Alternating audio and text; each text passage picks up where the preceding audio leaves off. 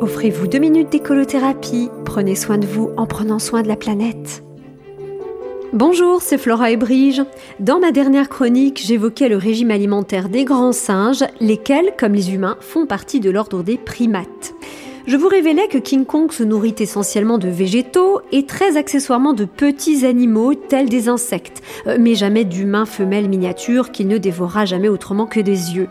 Parfois, les gorilles s'offrent le luxe de manger des œufs quand ils en trouvent. Euh, oui, parce que les singes n'élèvent pas, comme les humains, des oiseaux pour manger leurs œufs. En tout cas, pas à la connaissance des humains. Toujours est-il que j'ai eu envie de m'amuser à faire le singe pendant quelques semaines. Après tout, qu'est-ce que je risquais? Des carences alimentaires? Euh, Certainement pas si j'en juge à la musculature des orangs-outans et autres grands singes.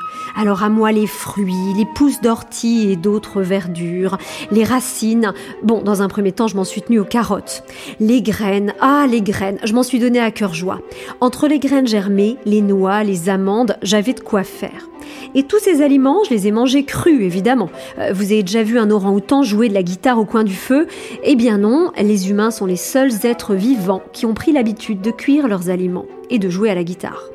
Et tant pis si la vitamine C est complètement détruite au-delà de 60 degrés, euh, tout comme plein d'autres précieuses vitamines qui sont importantes pourtant pour notre vitalité. Oui, vita en latin, ça veut dire vie. Oh, mais j'entends ici les mauvaises langues me dire que pour vraiment imiter le régime des grands singes, je me dois de manger des insectes, euh, crus aussi.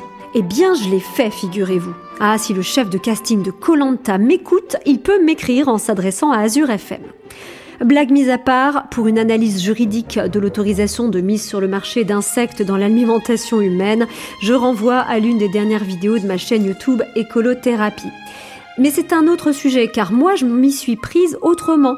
Allez, je vous donne mon secret de ma complémentation en insectes sous forme d'énigme.